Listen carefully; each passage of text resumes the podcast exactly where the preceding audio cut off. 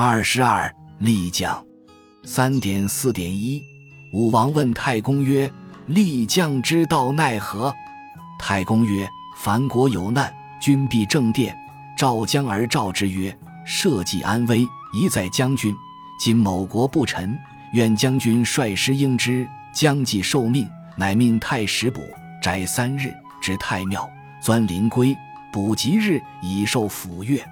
君入庙门，西面而立；将入庙门。”北面而立，君亲操乐持手，受将其柄曰：“从此上至天者，将军治之；复操斧持柄，受将其任曰：‘从此下至渊者，将军治之。’见其虚则进，见其实则止。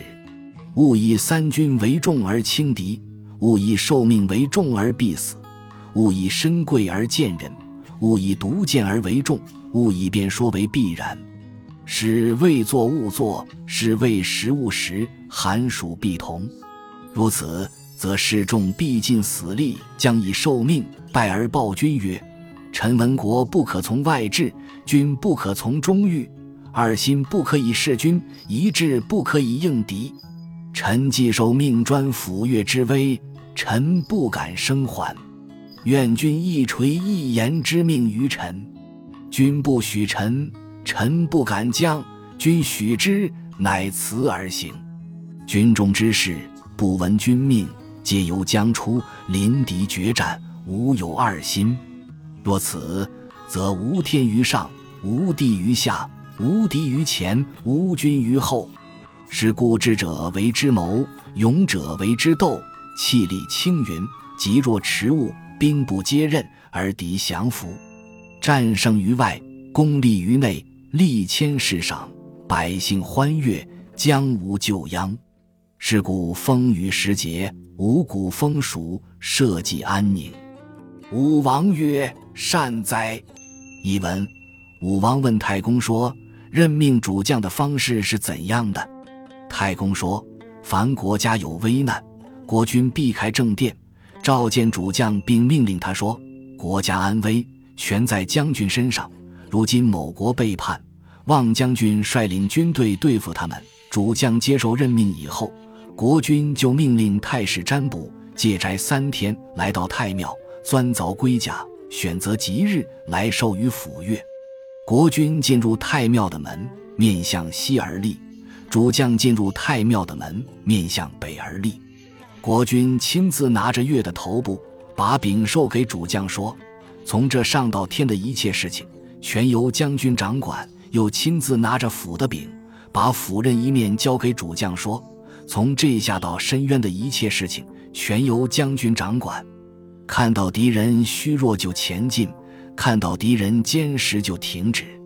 不要因为三军众多就轻敌，不要因为受命责任重大就一定拼死，不要因为自己高贵就轻视他人，不要因为自己的见解而违背众人意见。”不要把诡辩游说当成真理。